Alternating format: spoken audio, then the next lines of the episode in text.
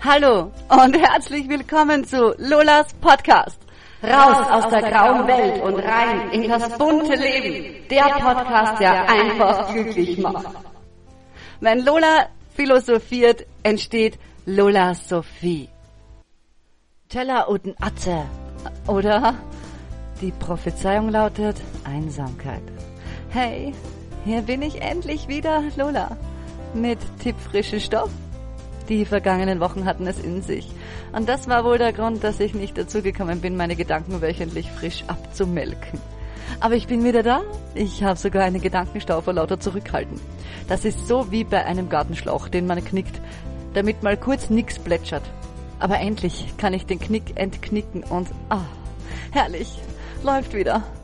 Das wird heute länger dauern. Flashback. Sommer 2019. Lola, ich denke, ich muss dir sagen, ich vermute, du wirst ganz schön einsam sein in deiner Altersklasse mit deiner Art zu denken. Ich musste 70 Jahre alt werden, um annähernd so denken zu können. Hm. Im Sommer 2019 war ich mal auf einem Festival. Warum mir das heute einfällt, ich weiß nicht. Kam mir einfach gerade in den Sinn. Und was ich darauf geantwortet habe? Was ist so schlimm daran, einsam zu sein? Einsam ist nur dann negativ, wenn ich denke, es sei etwas Negatives. Das denke ich aber nicht. Ich denke vielmehr, Einsamkeit ist etwas Natürliches. Ich kann ja ohnehin immer nur ich sein. Und ich bin eins. Eins mit mir. Und mir geht's sehr gut. Heute Morgen kam meine Katze von ihrem nächtlichen Streifzug zurück und ich knuddelte sie aller Oma zwangsknuddelt das unbegeisterte Kind. Dabei fiel mir etwas auf.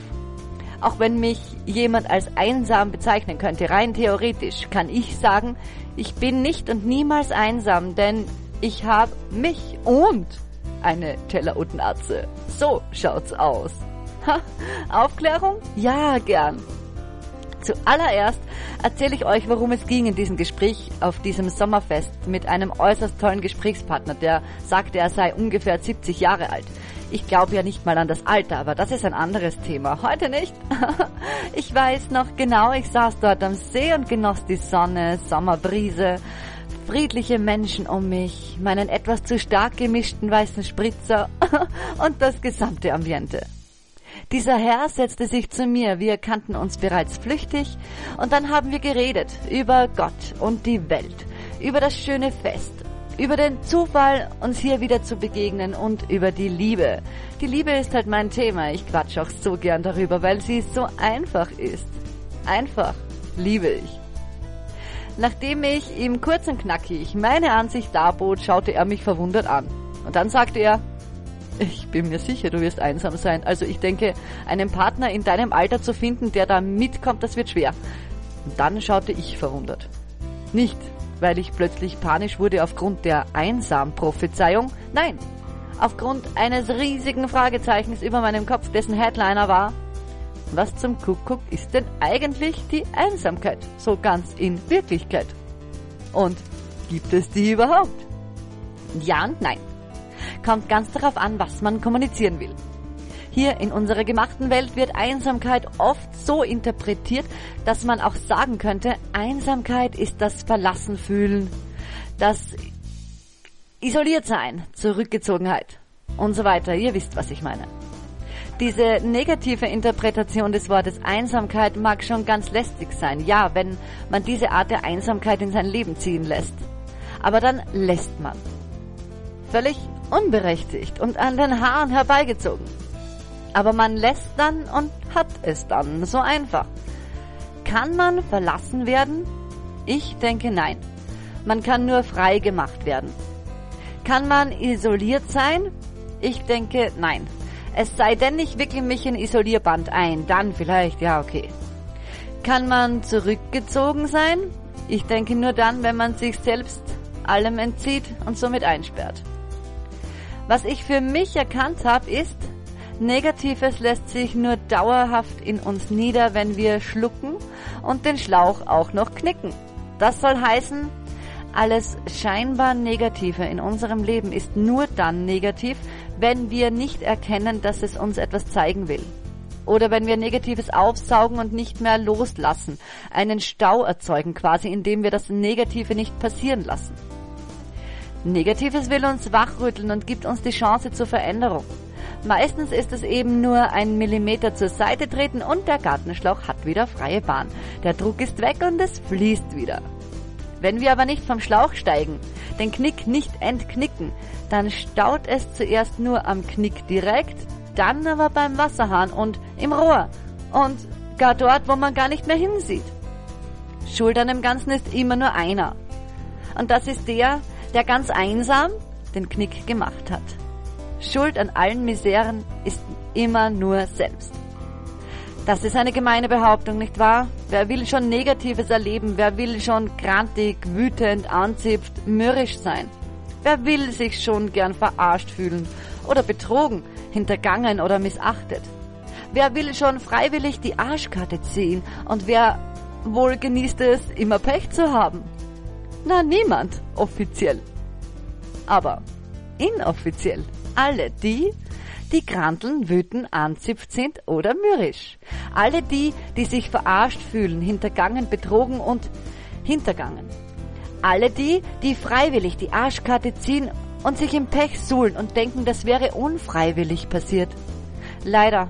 Oder unleider. Oder auch, weil es so ist.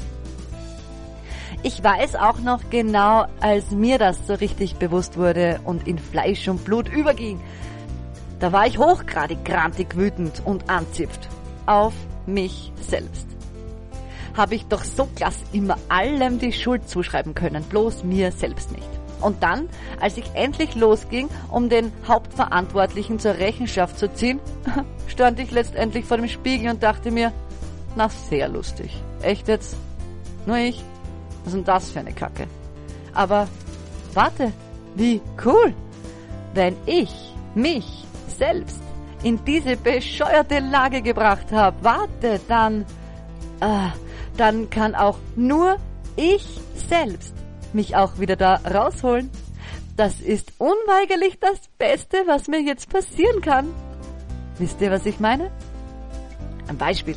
Ich könnte sagen, Scheiße, mein Job ist blöd und macht mich unglücklich. Dann wird der Job immer blöd sein und unglücklich bin ich auch nachhaltig. Schön unschön hausgemacht. Ich könnte aber auch sagen, oh, mein Job ist nicht so, wie ich mir das vorstelle, also kann es nur bedeuten, dieser Job gehört mir nicht.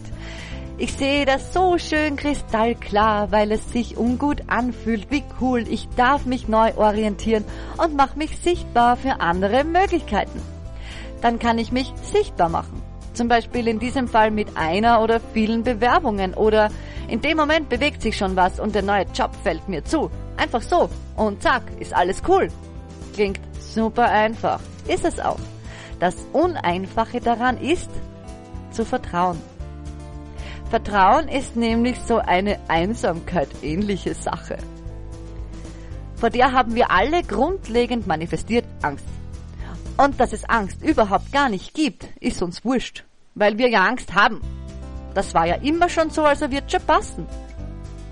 Angst vor dem Scheitern, Angst vor der falschen Entscheidung, Angst davor zu versagen, pleite zu gehen, unterzugehen. Da gehen wir dann lieber über als unter. Was aber noch schlimmer ist. Egal. Also, bleiben wir auf dem Gartenschlauch stehen, heucheln nach außen, dass wir runtersteigen wollen und trösten uns selbst, indem wir sagen, wir steigen runter, wenn sich eine bessere Gelegenheit ergibt. Hm. Jedoch, das geht nicht. Man muss runtersteigen, vertrauen und dann abwarten, ohne zu warten. Man muss runtersteigen, den Knick lösen und einfach laufen lassen. Und damit leben, dass vielleicht durch den Stau auch mal ranziges Liegengebliebenes nochmal vorbeiläuft. Aber nicht wieder knicken, laufen lassen, bis alles klar wird. Und das wird es. Es geht nämlich gar nicht anders. In Wahrheit ist es nur das Loslassen, was wir müssen, damit es leicht werden kann. Und wenn wir checken, dass Loslassen müssen der einzige Weg sein kann, führt der Weg weiter zum Loslassen wollen. Denn Loslassen müssen funktioniert auch nicht. Es ist nur eine Erkenntnis, die zum nächsten Schritt führt. Das Müssen muss voll und ganz tief in uns zu einem Wollen umgewandelt werden. Das Müssen muss sich verwandeln. Das ist die Challenge. Es geht auch nicht umgekehrt. Also ich kann mir nicht sagen, ich will, also muss ich. Ich muss kapieren, dass, Achtung, ich will, also muss ich. Und darum will ich. Das ist die Gleichung, die auf Null rausgeht. Ich will plus ich muss ergibt eins. Ich will plus ich muss plus ich will ergibt null. Ist doch urlogisch, oder? So verrückt und widersprüchlich das klingen mag. Das muss, muss ein Wollen werden. Aber so, dass man nie das Müssen-Gefühl spürt. Aber genau da kommt jetzt die Einsamkeit ins Spiel. Nächste Hürde. Diese ach so gefürchtete Einsamkeit, die in Wahrheit so viel Gutes und Mächtiges in sich birgt. Sie macht frei und bewusst. Sie macht das Selbst bewusst. Und erst wenn unser Selbst bewusst ist, verwandelt sich muss in will. Kann ich das immer? Nö, leider. Bin aber mal üben. Und immer wenn ich übe, geht ein anderes Knopfball auf. Knopfball aufmachen ist eins meiner absoluten Leidenschaften geworden, seitdem ich meine eigenen Knöpfe entdeckt habe, die ich mir selbst so eng geknöpft habe und die mir die Luft nehmen. Ein paar habe ich schon aufmachen dürfen, all die anderen ich entknüpfe stetig. Da fällt mir ein, das habe ich schon immer gern gemacht. Als Kind schon Knöpfe auftrennen. Immer wenn irgendwo was so hoffnungslos verknotet war, habe ich mich drum gerissen, das Dilemma zu lösen. Und was mir da schon bewusst wurde, es geht nur, wenn ich mit dem Knoten rede und genau hinsehe, was es braucht. Soll ich zuerst ziehen oder drücken? Schütteln, kneten oder zupfen? Und dann will er nämlich plötzlich, der Knoten, ganz von selbst. Er zerfällt in meinen Händen wie Butter. Herrlich!